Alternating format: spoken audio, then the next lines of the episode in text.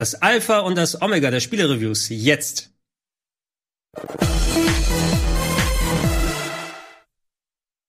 Hallo. Wozu denn überhaupt das Alpha und das Omega? Zu welchem Spiel, Gregor? Das ist eine Xenogears-Zitat. Ich wollte mal ja mit irgendwas anfangen von, für die Leute, die jetzt zuschauen, ja. die so ein bisschen mehr Angst haben. Äh, ja, schönen guten Tag, herzlich willkommen hier bei Rocket Beans TV zu ähm, einer weiteren Ausgabe Review Talk, im Speziellen über die Definitive Edition von Xenoblade Chronicles, die Neuauflage des Nintendo Wii-Klassikers, auch für den Nintendo 3DS rausgekommen. Kommt die Tage jetzt in einer Neuauflage in einem Remaster für die ähm, Nintendo Switch heraus. Ich habe sehr ausführlich gespielt. Sandro, du hast es auch sehr ausführlich gespielt und wir wollen es natürlich ein bisschen äh, auslassen darüber, vor allem nicht nur was das Spiel taugt, sondern auch äh, wie die Switch-Version im Speziellen geworden ist. Mhm. Erzähl doch mal ein bisschen, Sandro. Ähm, ja, ich würde mal anfangen, bevor wir irgendwie direkt sagen, wie es denn geworden ist, weil natürlich die größte Neuerung ja vor allem die Technik auch ist, äh, neben dem Epilog. Aber dazu kommen wir später, ähm, wie denn so unser Stand zu der Reihe ist. Denn das Ganze hat ja 1998 begonnen und ähm, ich habe das sehr spät erst gut, ich bin 94 geboren, deswegen habe ich davon 98 noch nichts mitbekommen, ähm, habe ich halt sehr spät erst davon mitbekommen und mich da so ein bisschen mit beschäftigt, habe dann auch irgendwann diese schöne Version hier bekommen, äh, eine japanische tatsächlich mit mit tollem Artbook und so weiter. Und du hast ähm, alle 90 Stunden auf Japanisch gespielt. ja, genau. Ich bin ein, ich kann sehr gut Japanisch. Nein, äh, ich habe mir größtenteils was angeschaut. Ich habe es nie selbst gespielt, traurigerweise. Mhm. Aber ähm, es hat mich immer so ein bisschen erinnert an Neon Genesis Evangelion. Mhm. Und vielleicht kannst du ja da noch ein bisschen was zu sagen, weil natürlich hat jetzt Xenoblade Chronicles in dem Sinne nicht so viel damit zu tun, ähm, storytechnisch, aber vielleicht gibt's ja doch so Elemente, die das vereint. Ja, es ist so ein bisschen schwierig. Also die, die Leute, die Xenoblade Chronicles gemacht haben, Monolith Software ist ein Team, was gegründet wurde. Ähm, damals müsste es noch unter Namco ähm, äh, entsprechend äh, unter Vorherrschaft gewesen sein zu der äh, PS2 und GameCube-Ära, sind mittlerweile ja bei Nintendo aufgegangen und äh, haben unter anderem Breath of the Wild mitentwickelt, die haben die Open World mitgestaltet, was man glaube ich auch dann merken kann, wenn man sich Xenoblade Chronicles mal angeguckt hat. Und ähm, das Studio ist entstanden äh, ursprünglich bei Squaresoft. Das sind Leute gewesen, die früher mal bei solchen Spielen wie Chrono Trigger mitentwickelt haben. Und ähm, Tetsuya Takahashi heißt der Chefentwickler. Ich glaube, seine Frau ist auch daran beteiligt, die gemeinsam so im Verbund mit anderen Leuten die ähm, Spiele schaffen. Die haben Xenogears gemacht, was essentiell ähm, Final Fantasy mit Neon Genesis Evangelion gemischt hat. Es war doch tatsächlich sogar so, dass ursprünglich die Geschichte gedacht war für Final Fantasy VII. Das hatte ich gelesen und das Rel war relativ, und das relativ. war wohl dann zu düster, also jetzt nicht im Entstehungsprozess von Final Fantasy VII, aber als überlegt wurde, ey, wie könnte die nächste Final Fantasy Geschichte aussehen, ähm, hatten sie da eine Geschichte, nur war die wohl vielen zu düster und daraus wurde dann ein eigenes Spiel. Also sie haben dann die Chance bekommen, ein eigenes Spiel zu machen und das ist eben Xenogears. Ja, es kann sein, da gibt es sehr viele Sachen, die im Hintergrund natürlich mal als Projekte angedacht waren. Bei Final Fantasy VII im Speziellen, die eine der Urstories ist ja dann in Parasite Eve abgespalten worden, was dann im äh, modernen New York spielen sollte. Und wir haben ja dieses äh, Survival Horror RPG dann dazu bekommen. Äh, ja, aber es ist eines der vielen Projekte gewesen, die dann als eigenes Spiel realisiert wurden. Square Soft damals noch hat ja, bevor NX dazu gekommen ist, sehr, sehr viel während der PS1-Ära sich auch an anderen RPGs und anderen Genres ausprobiert. Und bei Xenogears war das Besondere, ist, du hast schon gespürt, speziell, du hast ja nicht gespielt, hast du gesagt, ne, sondern nur ein bisschen davon angeguckt. Es ist, es ist ein Game, was extrem viel, ähm, viele Fehler hat, nennen wir es mal, was so rein vom Pacing her, vom Gameplay, wie alles verbaut ist. Die komplette zweite Disc wird nacherzählt, anstatt dass du sie nachspielen kannst, weil denen das Budget ausgegangen ist und sie das Spiel irgendwie fertig ja, kriegen mussten. Ja, da sitzt einer der Charaktere im Schaukelstuhl und erzählt dann die Story nach, die du dann liest, ne, und erzählt vom Bosskämpfen und Dungeons. Okay, jetzt will ich so auch noch mal spielen. Aber ähm, trotz der ganzen Fehler, trotz äh, des langsamen Pacings und so weiter, es gibt wenige Spiele, die mich so eingenommen haben wie Xenogears, weil ich ähm, im Speziellen sowas wie Neon Genesis Evangelion mag und es geht nicht nur auf die Komponente, dass da Leute in großen Robotern drin sind und kämpfen. Es ist vielleicht die abgedrehteste Videospielstory, die ich in einem Spiel erlebt habe und ähm, das hat mich so gefesselt und rangehalten und ich habe wenige Spiele, die mich so mitgerissen haben in vielen Sachen. Es ist super abgedreht, es ist mega kompliziert, es gibt acht Milliarden Twists und so weiter. Ähm, aber es hat auch irgendwas gehabt, das es für mich das ganz besonders hat werden lassen. Das ist eines meiner Lieblingsspiele und ich habe es auch, ich glaube, als Platz 5 meiner Top 101 gewählt. Geil, ey. Ähm, ja, aber im Westen wurde es ja erst so richtig groß und bekannt mit der Xenosaga-Reihe die dann ja auf der PlayStation 2. Oh, groß würde ich es nicht sagen. Naja, groß aber nicht, aber schon bekannter und dann natürlich mit äh, Xenogears und da können wir jetzt, äh, Xenoblade, sorry, so viele Xenos. Ähm, Xenoblade Chronicles wurde das dann äh, umso bekannter, war ja auch relativ erfolgreich. Ursprünglich auf der Wii, Xenoblade Chronicles, da hatte ich es noch nicht gespielt übrigens, mhm. sondern dann erst auf der ähm, 3DS-Version, deswegen mhm. liegt ja auch Xenoblade Chronicles 3D und dann habe ich auch hier diese schöne Version dazu damals gekauft, ähm, weil ich das ganz schön fand mit ist dem, mit ja. dem äh, Mon Menada. Das Monado. Monado, Men Menada, Me- Monado. Menudo ist eine ähm, brasilianische Boyband, nee, eine argentinische Boyband, irgendwie sowas. Ja, habe ich fast verwechselt. Also, ähm, Ob es jetzt Boyband oder Schwert ist, das könnte auch ein Quiz sein. ja. Äh, ja, genau. Ich will nicht zu äh, da reingucken, weil die Geschichte ist wirklich sehr verworren. Ähm, die Spiele haben alle nichts miteinander zu tun, richtig? Xenogears ist eine Square-Marke, aber die Geschichte, die erzählt werden sollte, Xenogears ist tatsächlich Episode 5. so fängt das Spiel an. Willkommen bei Episode 5. Cool. Und was du dann bei Xenosaga bekommen hast, ist ohne die offizielle Square-Lizenz zu haben, hat äh, Takahashi mit seinem neuen Studio quasi eine eigene Trilogie gemacht, die angelehnt ist an Charaktere, aber ihr eigenes Ding macht und genauso abgedreht ist. Ich finde es nicht ganz so stark wie Xenogears, aber es hat als Space-RPG wirklich auch ähm, sehr viele interessante und wirklich auch abgedrehte Szenen. Ähm, hoffe immer noch auf ein Remaster, dass es kommt. Also man kann seinen inoffiziellen Nachfolger sehen, die drei Xenosaga-Spiele. Und die, nachdem sie zu Nintendo gewechselt sind mit Monolith Software, das Zeno im Titel ist eigentlich nur eine Silbe. Es hat so leicht, ganz, ganz leichte Referenzen und Zitate, hat aber nichts mit der Story von den alten Spielen zu tun und hat nur einher, dass es dann eben ein sehr aufwendiges RPG ist, mit ein bisschen so philosophischen Untertönen, die drin sind. Aber Xenoblade Chronicles ist schon sein ganz eigenes Ding. Voll, aber was ich immer so spannend fand an äh, Xenoblade Chronicles, ist halt vor allem diese Welt. Denn das Krasse an Xenoblade Chronicles ist ja, dass man auf, auf, auf Titanen unterwegs ist. Es gab ursprünglich mal einen Kampf zwischen den beiden Titanen, ähm, die sich dann verletzt haben oder getötet haben sogar und eingefroren sind. Und auf diesen beiden Titanen haben sich ähm, Gesellschaften gebildet, quasi Zivilisationen gebildet, ähm, die halt seitdem auch gegeneinander dann kämpfen. Und dann kam es irgendwann zu diesem Kampf in dem Schlacht im, im Schwerttal, ähm, wo dann ja quasi beide logischerweise gegeneinander gekämpft haben. Dunban ist derjenige, der eben das Schwert hat, das mächtige äh, ähm, Menado, Monado. Monado mit Limonade. Ähm, und dieses Schwert ähm, hat dann quasi zum Ende dieses Krieges vorerst geführt, sage ich mal. Ein Jahr später, ähm, dann gibt's nämlich so einen krassen Sprung. Ein Jahr später ähm, ist es dann so, dass dem den Dunban quasi das so viel Kräfte abverlangt hat, dass er dieses Schwert gar nicht mehr tragen kann und deswegen muss quasi ein neuer kann seinen Arm nicht mehr benutzen, ne? der Ja. ist zu viel beansprucht. und es muss quasi ein neues äh, ein neuer Schwertbesitzer gefunden werden und das ist dann eben Schulk, der der ähm, ja, wie soll ich sagen, Hauptcharakter in diesem Spiel, den, Den, man dann den, kennt, den kennen auch alle aus äh, hier Smash Brothers mittlerweile. Genau, da sieht man ihn ja auch drüben hinter dir. er, ist, ähm, er ist an einem Schulk, muss man sagen. Er Ja? ist an einem Schulk. Diesen Gag habe ich mir aufgespart. Schulk Hogan. Sauguter. Guter Name. viel. Aber es ist super krass und ich finde diese Welt total spannend, weil sie auch so groß ist, weil sie, weil ich kenne es von keiner anderen äh, Reihe oder von keiner anderen Geschichte, dass man da auf, auf, Titanen einfach unterwegs ist. Was völlig absurd ist. Du fängst halt am, am Bein an und arbeitest, kannst dann halt dich darauf bewegen. Das ist völlig krass. Ich muss sagen, also es, die Grundidee ist absurder als das eigentliche Spiel. Ne? Weil, ähm, also wenn es gleich anfängt mit hier zwei große Titanen kämpfen und tatsächlich deine, anstatt dass du sagst, hier ist Deutschland, ist ein flaches Stück Land mit ein paar Bergen und so weiter, als ob Deutschland eine Person wäre, wo sich viele kleine Personen dann darauf äh, niederlassen, oh, ich, ich wohne im Haarkranz von Thomas Gottschalk. also, ne? Wer wünscht sich das nicht? Und das Grundsetting, ähm, die gesamte Welt ist so Open World Style, MMO Style, muss man fast eher sagen, aufgebaut. Dass diese ganzen Körperteile der beiden Giganten, die dann eben im Kampf gestorben sind. Du hast das Schwertal erwähnt, ne? Die, man sieht im Intro, wie sie sich die Schwerter gegenseitig reinhauen und sie sind quasi als Leichen, wo dann die Menschen, äh, die auf dem einen Titan Bionis sich entwickelt haben und die ähm, das Maschinenvolk, die Mechonis, die dann auf den maschinenbasierten Titanen dann drauf sind, die bekriegen sich, weil Mensch gegen Maschine kann natürlich irgendwie nicht so sein. Ähm, Gründe müssen wir natürlich in der Story noch mal ein bisschen hier ähm, ermitteln und ergründen. Aber dafür finde ich, dass die Welt, ähm, du bewegst dich ja auf großen Tälern her und äh, du merkst schon, wenn du dann guckst, im Hintergrund siehst du dann noch, okay, ich bin jetzt gerade auf der Kniescheibe, wenn ich hochgucke, sehe ich so die Schulter und den Arm und so geil, weiter. ey.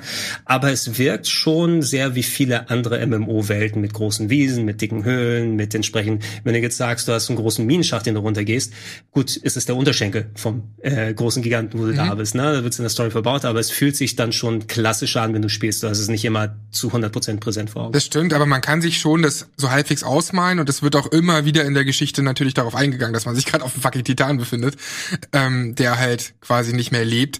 Und ähm, da wird immer wieder darauf eingegangen, aber vielleicht können wir mal ähm, zu dem größten Part kommen von diesem, von dieser Definitive Edition und zwar natürlich der technischen Überarbeitung. Denn ich finde, was du angesprochen hast, diese ganzen gigantischen Landschaften und irgendwelche Höhlen und auch später dann die, die Schneelandschaften und so, das sieht jetzt so hübsch aus. Also ich war total beeindruckt tatsächlich von, von der Überarbeitung. Wie gesagt, ich kannte das jetzt hauptsächlich von der 3DS-Version. Ähm, dann, wo, dann, siehst, dann siehst du umso mehr einen Sprung. Dann siehst du natürlich den Sprung umso mehr. Wenn du jetzt als jemand, der äh, vor allem die Wii-Version vor Augen hat, ähm, was kannst du denn sagen, was sich vor allem getan hat? Wie das Ganze für dich jetzt aussah. Also es wurde nicht alles an der Grafik neu gemacht. Es war jetzt zu Wii-Zeiten schon ein für damalige Verhältnisse gut aussehendes Spiel, aber natürlich, die Wii hat keine gute Bildausgabe, die Auflösung ist gering und vor allem die Charaktermodelle, die waren schon teilweise sehr grob schlechtig. Ne? Sie sahen schon okay aus, aber die Gesichter waren ein bisschen schief. Mhm. Ähm, sie hatten dann mehr so Blockhände anstatt richtige ausmodellierte Finger und so weiter. Und bei Close-Ups, vor allem wenn du dann so emotionale Szenen für Storytelling hast, ähm, sah es ein bisschen merkwürdig aus. Ähm, die Entwickler jetzt bei der Neuauflage haben gesagt, gesagt, sie haben sich konzentriert, hauptsächlich die Charaktermodelle auszutauschen von den wichtigen Figuren, dass da wirklich ein schönes Upgrade ist. Und das sieht auch ganz cool aus. Ich finde, das muss sich nicht vor moderneren RPGs verstecken. Ähm, was man aber gemacht hat beim Rest der Grafik, dann, dann einfach so mal Filter hochskaliert ist, ist es worden. Die Texturen wurden noch mal ein bisschen schärfer gemacht. Das ist aber nicht so ein komplettes Remaster, wo alles ausgetauscht wurde.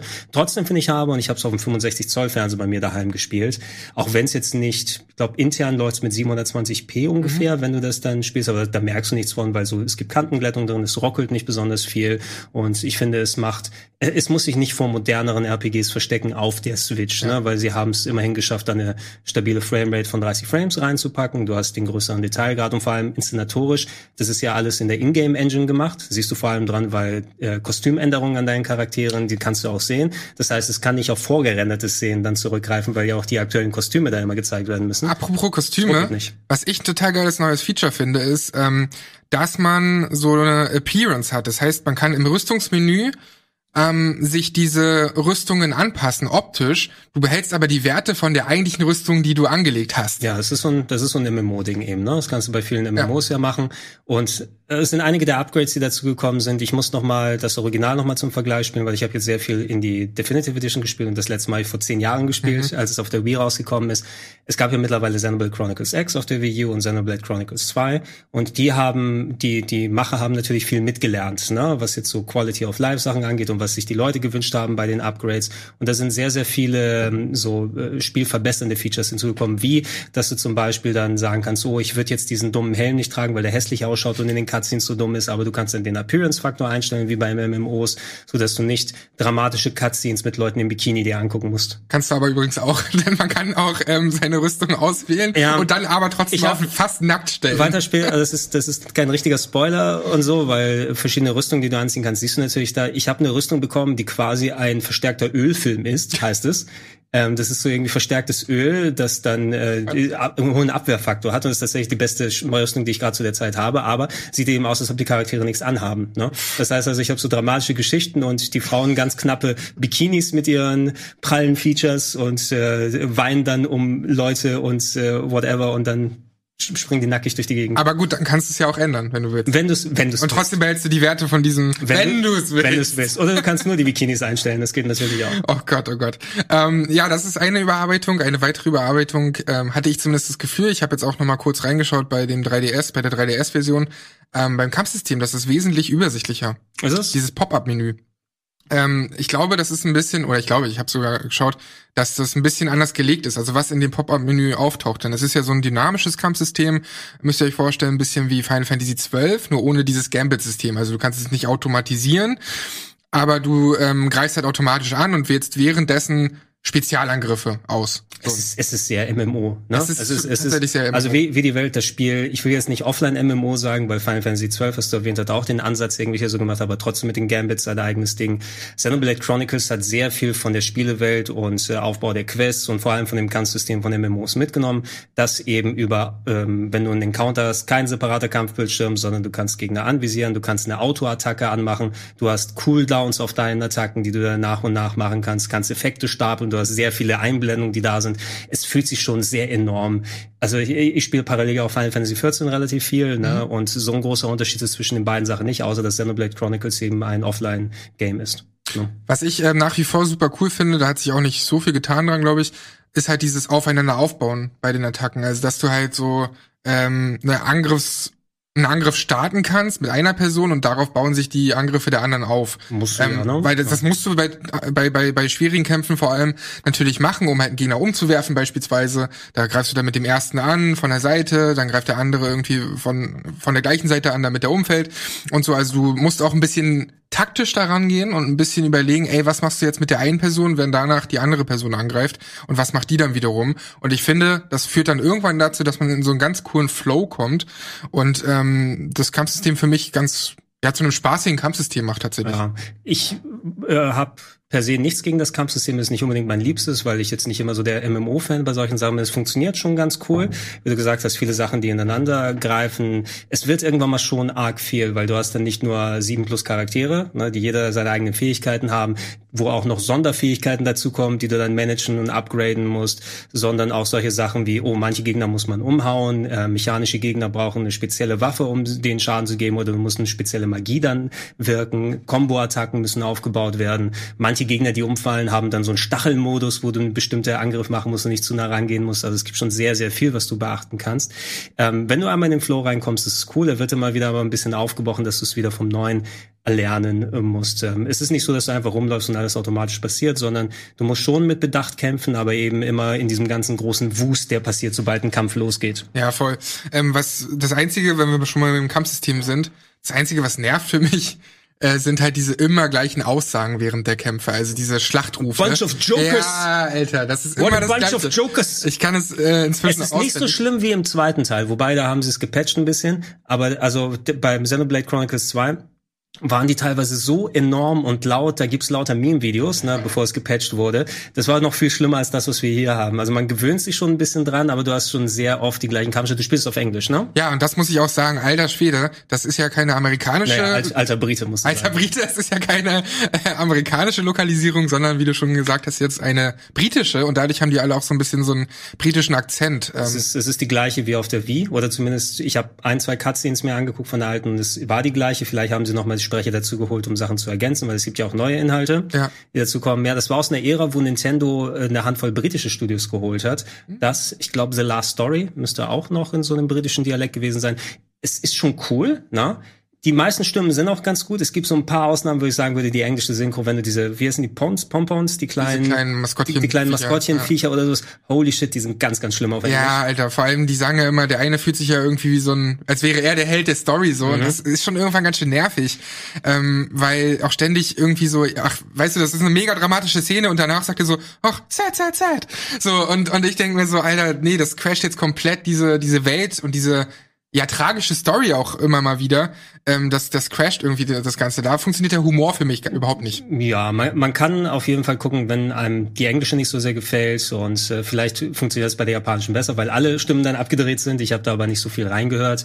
Kann man sich entscheiden, je nachdem, was man machen will. Eines der Features eben, was sie hier mit der Definitive Edition nochmal für alle verfügbar gemacht haben, dass du deine Wunsch-Synchro-Version wählen kannst und ein paar Gameplay-Sachen, die man noch auf jeden Fall erwähnen sollte, ist es, ähm, Xenoblade Chronicles ist ein sehr langes und sehr ausgeweitetes Spiel. Ne? Wie schon gesagt, MMOs sind so ein bisschen die Vorlage mit ähm, großen Welten, großen Locations, die voll sind mit Quests, die du machen kannst. Du kannst sehr viele Personen treffen, du musst Affinitäten beachten und für Quests erledigen kriegst du irgendwie Herzchen, die dann verteilt sind, die weitere Szenen freischalten. Und dieses Spiel ist sehr grindlastig, würde ich sagen. Also du musst schon sehr viel aufleveln, aber nicht im klassischen Sinne, dass du äh, viel kämpfst. Das machst du natürlich sowieso auch, aber die meisten Experience verdienst du mit dem Erkunden und äh, Lösen von Quests. Ne? Äh, finde mir drei Tomaten, äh, gehe hin und besiege dieses Monster für mich und so weiter. Und dafür gibt's mehr Experience meist, als wenn ihr dann immer die Monster, die eurem Level nah dran sind, dann auflevelt. Und äh, das Spiel verlangt von dir, dass du schon sehr entschleunigt spielst. Du kannst dich nicht nur auf die Story konzentrieren, du, du musst Spaß am Erkunden und am Questlösen haben, weil nur mit Kämpfen kommst du nicht weiter. Wobei man auch viel beim Vorbeigehen so erledigt. Also das finde ich ganz angenehm, wenn du eh auf dem Weg bist zu irgendeiner Hauptquest oder whatever, dann ähm, siehst du ja ganz genau auf der Karte, dass das jetzt irgendwie eine Nebenquest ist, dass du die drei Gegner erledigen kannst, dann hast du die eine Nebenquest erledigt. Ähm, ich finde, dass das auch so ein bisschen einlädt zum, zum Erkunden, weil die Welt eben auch relativ cool ist so. Aber es ist jetzt nicht nervig, dass du unbedingt die und die Nebenquest machen musst oder das Gefühl hast, ich muss jetzt noch an ganz woanders hinrennen, zumal es ja auch ein Schnellreisesystem gibt. Mhm. Äh, Ich muss jetzt ganz woanders hinrennen, bevor ich die nächste Hauptquest erledigen kann, sondern das wird eher so nebenbei gemacht. Ja, aber du musst, äh, ich finde schon, also du machst natürlich nebenbei, während du Sachen machst, aber du kannst dich jetzt nicht auf die Story konzentrieren, wenn nicht du die nur, Story genau. dann machen Ja. willst, weil du musst dich schon pacen. Du könntest dir theoretisch zum nächsten Storypunkt hin, aber meist hast du es dann so, ähm, äh, du siehst ja, welchen Level die Monster haben. Das finde ich auch ganz cool. Die sind ja sichtbar auf der Map und teilweise sind mal so Level 80 oder 90 Titanen oder sowas da drin unterlevelt so und sowas. ja. Ähm, die, so ein Level macht sehr, sehr viel aus in so einer Blade Chronicles. Ne? Wenn du Monster hast, normale Gegner, die so ein, zwei Level über dir sind, dann ist es schon eine Herausforderung. Wenn du weißt, dass die fünf Level über dir sind, kannst du nicht schaffen. Funktioniert nicht. Das ist genauso gut, wenn die unter dir sind, dann ist es keine Herausforderung, du kriegst aber auch keinerlei Experience. Und das ist immer so ein bisschen so ein Abwägen, weil häufig werden dann für nächste Storypunkte sind dann gewisse Encounter und auf einmal sind die sechs Level über dir oder ähm, ganz, ganz harte Monster, die vielleicht nur ein Level über dir sind, aber extra widerstandsfähig. Und da weißt du schon, da brauche ich den Kampf gar nicht erst anfangen, sondern ich muss dann jetzt wieder weiterleveln. Wenn ich komme, egal wie gut ich jetzt kämpfe, komme ich da nicht weiter. Das ist so die Krux bei dem Spiel. Du musst es eben wirklich sehr entschleunigt spielen. Oder du machst hier die ganzen äh, Quality of Life äh, Sachen an, denn hast du mal den gemütlichen Modus ausprobiert? Nee, was ist das? Also du kannst entweder, du kannst das Spiel schwerer oder leichter machen für dich. Ne? Wenn du denkst, das ist zu wenig Herausforderung, du kannst einen Levelbegrenzer anmachen. Einerseits, äh, wo du sagst, hey, ich ähm, stufe meine Charaktere runter und dann äh, gewinnst du keine Experience dazu, wenn du einen gewissen Grad hier aufrechterhalten möchtest. Ähm, kannst du also frei wählen und das so schwer machen, wie du es für dich willst. Oder du machst den gemütlichen Modus an und das ähm, erleichtert so ein bisschen dir. Also dann ziehst du mehr ab, die Gegner wehren sich ein bisschen weniger und ähm, das haben sie als Option mit dazu gemacht. Das kannst du jederzeit zu- oder abschalten in dieser Version. Ähm, dann macht es das, das Grinden ein bisschen erträglicher. Ne, ich habe mal ein Kapitel in diesem Modus gespielt und da konnte ich teilweise auch ganz gut Gegner bekämpfen, die sechs, Level über mir drüber gewesen sind ähm, und mich hauptsächlich auf die Story konzentrieren. Dann äh, tauscht du aber damit, du musst dann nicht mehr erkunden sozusagen. Wenn du dich nur auf die Story konzentrieren möchtest, kannst du es auch im gemütlichen Modus spielen. Der Anspruch geht dadurch ein bisschen raus, ähm, aber du schaffst das Spiel jetzt dann nicht in 60 oder 70 Stunden durch, sondern ich denk mal, könntest vielleicht sogar in der Hälfte dann schaffen. Das stimmt. Ähm, eine weitere Neuerung ist der Epilog, zu dem wir jetzt noch nicht so viel sagen können. Allerdings habe ich zumindest gehört aus Interviews und so weiter, dass der auf die Zukunft des Franchises schließen lässt. Ähm, von daher bin ich sehr gespannt, den dann auch spielen zu können bald. Ähm, hast du sonst noch irgendeine Neuerung, die dir aufgefallen ist? Mal gucken, ja, Epilog würde ich mir auch noch mal aufsparen. Also ich hatte es ja vor zehn Jahren durchgespielt, deshalb ich bin gerade noch mal das normal durchzuspielen und ich wollte es mir noch nicht so dann spoilen lassen, aber ich habe auch schon gehört, 10 plus Stunden Story sollen dann noch mal mit dabei sein. Ähm, ich bin auf jeden Fall ähm, wesentlich wärmer mit Xenoblade Chronicles als mit den Nachfolgern geworden, muss ich sagen. Irgendwie das X auf der äh, äh, Wii U hat mich nicht wirklich angemacht. Das hatte so einen ganz Ja, eigenen komischen Stil. Und Xenoblade Chronicles 2, das war mir auch ein bisschen zu Anime-mäßig und äh, immer üppige Mädels, die mit dir herumlaufen Ja. und alles. Also irgendwie, ich weiß, dass es ein cooles Spiel ist, aber es hat auch nicht ganz meinen meinen Nerv getroffen. Da gefällt mir das Chronicles mehr.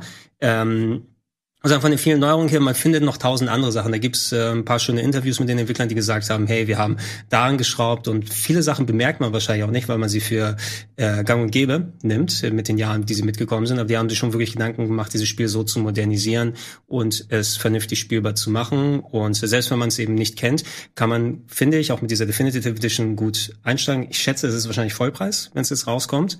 Ich check das mal parallel. vom, vom Inhalt her ist es das auch wert. Es ist wirklich ein tolles RPG und es wurde eben auch schön von den Figuren her aufgewertet. Man muss, oder man darf jetzt nicht ein Spiel erwarten, was visuell nach modernen Aspekten designt wurde. Da hat man wahrscheinlich mit moderneren RPGs ein bisschen hübscheren Look, aber es geht schon. Es wirkt auch alles aus einem Guss eben und es ruckelt kaum.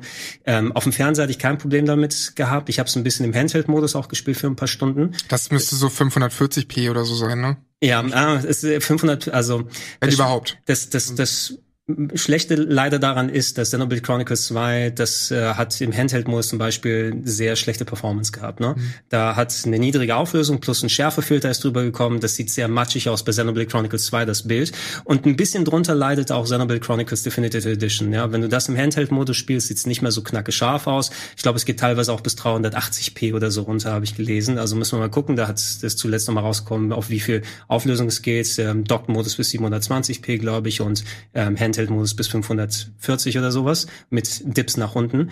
Ähm, du siehst schon, dass die Charaktere teilweise sehr weich und trüb aussehen, ähm, aber es wirkt jetzt nicht so ähm, schlecht performant wie Xenoblade Chronicles 2, ne, sondern es bleibt meist bei den 30 Frames. Es sieht hübsch auf dem Fernseher aus, finde ich, muss sich nicht vor anderen Switch-Sachen verstecken. Es ist aber kein modern aussehendes RPG, sondern man spielt es eher, weil man dieses ähm, Offline-MMO-Gefühl haben möchte, das Questen. Äh, die Story hat ein paar interessante Punkte, aber ich würde sie jetzt nicht, sie ist nicht so komplex wie bei Xenogears oder Xenosaga. Bei weitem nicht, ist vielleicht auch okay, ne, weil ja. du musst nicht immer so viel Twist auf Twist auf Twist ja, auf Twist das passiert haben. trotzdem genug auf jeden Fall. Also es wird nicht langweilig und in diesem ja, ganzen... Man, man, es, es ist aber auch, wie bei allen, es ist viel Anime-Bullshit. Es, ne?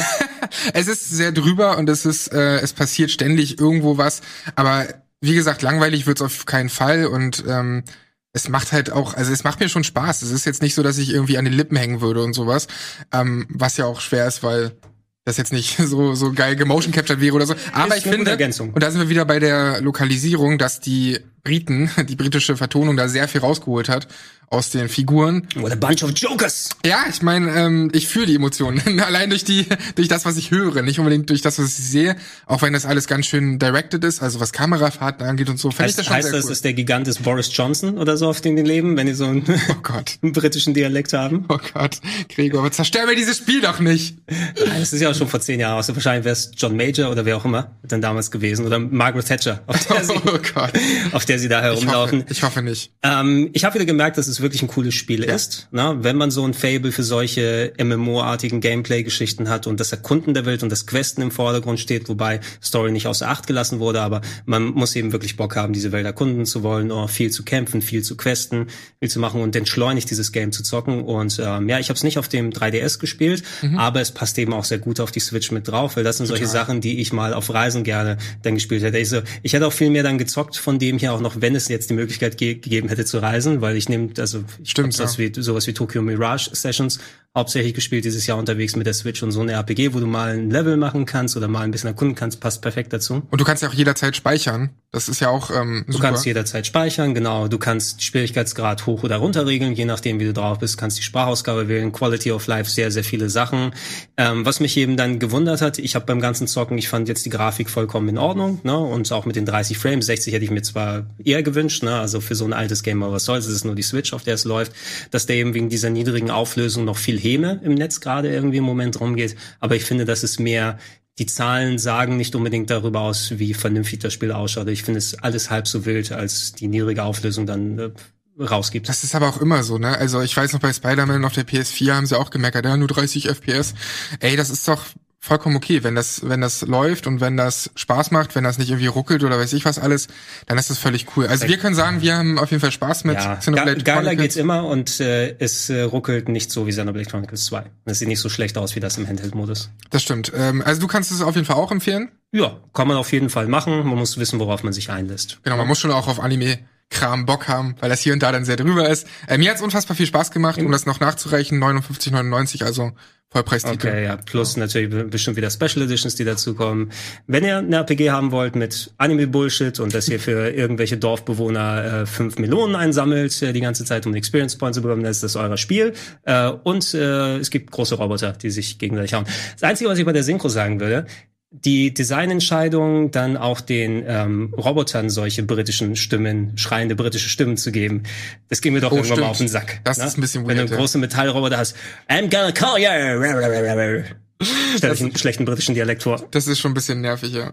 Ey, aber ansonsten ist es wirklich ähm, eine schöne Version und falls man noch gar keine Berührungspunkte damit hatte, ähm, sei es auf dem 3DS oder auf der Wii und aber eine Switch hat und wieder Bock auf ein JRPG hat, dann auf jeden Fall zugreifen. Ja, bis Bravely Default 2 rauskommt, hat man auf jeden Fall ordentlich zu tun.